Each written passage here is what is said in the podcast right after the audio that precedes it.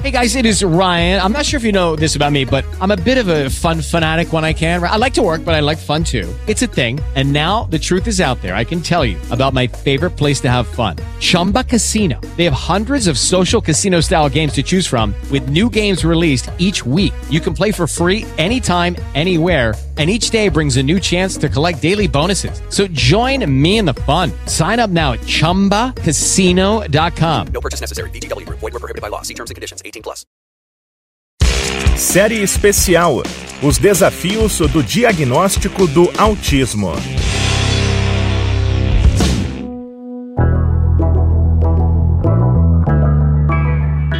Uma em cada 44 crianças aos 8 anos de idade nos Estados Unidos é diagnosticada com um transtorno do espectro autista, segundo o relatório do Centro de Controle de Doenças e Prevenção do país, publicado em dezembro de 2021. O número representa um aumento de 22% em relação ao estudo anterior divulgado em 2020.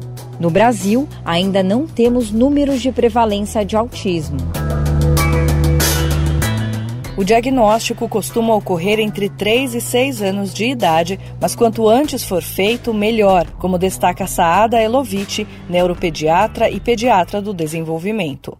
A gente sempre diz que é importante o diagnóstico precoce, porque antes dos três anos tem uma resposta muito melhor às terapias, então a pessoa vai ter uma repercussão durante a vida dela com menos sintomas ou com sintomas já abrandados. E se não aos, até os três anos, até os cinco anos. Quanto mais jovem, mais fácil para criar sinapses em resposta ao meio ambiente. Segundo ela, é preciso ficar atento aos marcos de desenvolvimento e aos sinais que podem indicar algum atraso a partir de um ano de idade não se comunica com você, não olha de forma consistente nos olhos, não compartilha o olhar quando tem coisas interessantes. A criança no espectro autista não aponta. Então ela não tem a fala e também não tem a comunicação não verbal.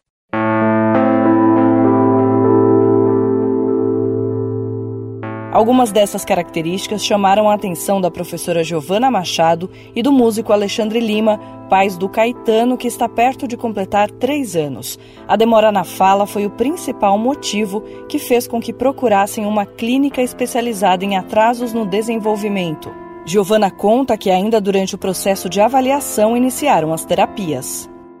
Nas primeiras consultas, nós fomos com o coração cheio de esperança que a neuropediatra dissesse que é assim mesmo, cada criança tem seu tempo, mas quando a gente percebeu que a maior probabilidade era que o Caetano estivesse dentro do espectro e que ela identificou que ele já tinha alguns atrasos no desenvolvimento, imediatamente a gente procurou iniciar as terapias que ele precisava iniciar.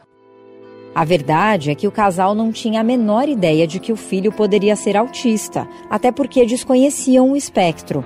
E a confirmação do diagnóstico foi um choque. Passamos pela fase da negação, depois você passa pela fase do luto, e são fases em que a sua mente fica muito confusa, você não sabe o que pensar. Toda mãe, todo pai espera que o filho tenha os melhores desempenhos, sejam pessoas autônomas, e de repente você vê que toda essa esses seus desejos ficam em perigo, né? E tudo isso por falta de conhecimento. Apesar da rotina atribulada e de uma agenda cheia, com horas de terapias diárias, Alexandre comemora os avanços no tratamento. Mudou completamente, né, depois do diagnóstico, a interação dele, a própria fala, os sinais que ele tem mostrado de troca. E isso eu tenho certeza que se deve ao tratamento que ele teve logo cedo, né? Ele já faz aí é, sete, oito meses de, de aba já, né?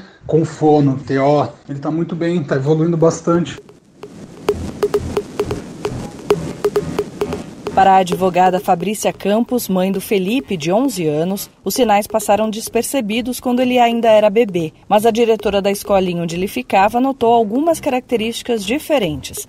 O menino não se enturmava, às vezes raspava a cabeça na parede e não se concentrava em certas atividades. O diagnóstico foi dado por uma neuropediatra quando Felipe tinha um ano e dez meses. Eu acho importante o diagnóstico porque a gente muda o jeito de agir, né? Então a gente começa a entender, por exemplo, o Fê, ele não olhava pra gente, a gente começou a baixar na altura dele, falar com ele, olhando nos olhos, daí ele começou a olhar mais pra gente, né? Começou a ter mais esse contato visual. E assim, desde então, do diagnóstico, que a gente continuou com as terapias, a gente nunca parou. Fabrícia confessa que no começo não tinha botado muita fé quando soube que o filho teria que fazer terapia, mas reconhece que foi um divisor de águas.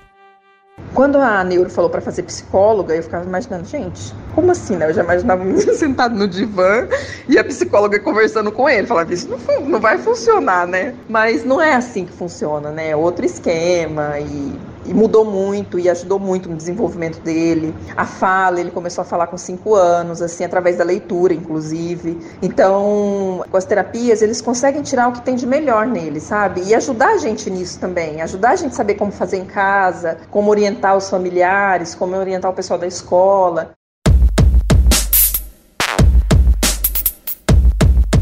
Ainda existe falta de informação sobre como funcionam as terapias, como a ABA, a análise do comportamento aplicada, que é uma das mais utilizadas desde a primeira infância. No caso dos autistas, ela traz mais autonomia para os pacientes. A neuropediatra Saada Elovitch explica que o olhar é individualizado. Quando a gente fala aba, o pessoal pensa naquele aba tradicional na mesinha o tempo todo. E não é isso. É terapia comportamental. Cada caso é um caso, é desenvolvimento de habilidade, capacitação social.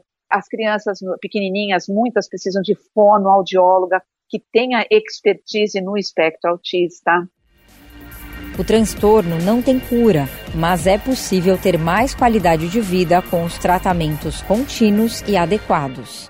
O tratamento vai amenizar o quadro, vai facilitar para que mesmo caso de autismo leve possa viver uma vida mais autônoma e mais independente e com o tratamento não fique um caso grave, como nós vimos agora na pandemia, muitos casos graves de autismo leve.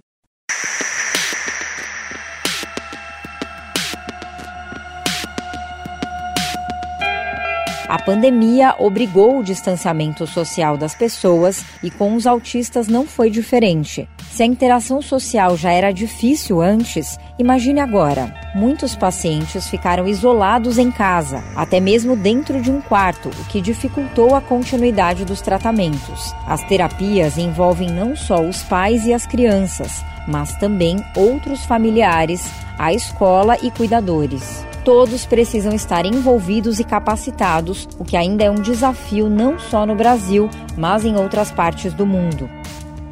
A Fabrícia, mãe do Felipe, dá um recado encorajador para outros pais que suspeitam do diagnóstico. Com as terapias, eu vi que ele mudou muito.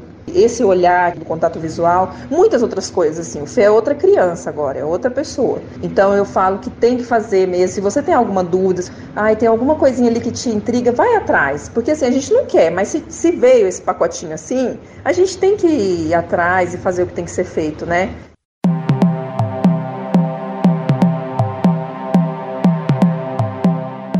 Além de lidar com os desafios do transtorno do espectro autista, muitos pais se deparam diariamente com o capacitismo, que é o preconceito contra as pessoas com deficiência. Isso também dificulta a inclusão dessas crianças na sociedade, que acabam sendo subestimadas, especialmente nas escolas. No Brasil, para resguardar os direitos das crianças com deficiência, além da Constituição Federal e do Estatuto da Criança e do Adolescente, temos a Lei 13.146 de 2015, a Lei Brasileira de Inclusão. No âmbito da educação, ela estabelece que o sistema educacional deve ser inclusivo tanto no ensino público quanto privado. Além disso, as escolas particulares não podem, entre outras coisas, recusar matrícula de criança com deficiência ou cobrar qualquer valor adicional na mensalidade. Para garantir os direitos da criança com autismo, procure a Defensoria Pública do seu estado. E neste sábado, 2 de abril, Dia Mundial de Conscientização do Autismo, que a gente possa refletir sobre respeito e inclusão. A série especial sobre os desafios do diagnóstico do autismo teve trabalhos técnicos de Marcelo Bonora. Agência Rádio Web. Produção e reportagem Ana Paula Costa e Carolina Cassola.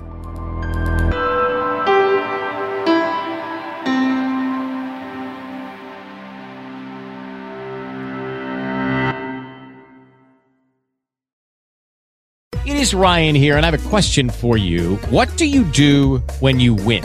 Like, are you a fist pumper? a woohooer, a hand clapper, a high fiver. I kind of like the high five, but if you want to hone in on those winning moves, check out Chumba Casino. At ChumbaCasino.com, choose from hundreds of social casino style games for your chance to redeem serious cash prizes. There are new game releases weekly, plus free daily bonuses. So don't wait. Start having the most fun ever at ChumbaCasino.com. No purchase necessary. VGW. Void were prohibited by law. See terms and conditions. 18 plus.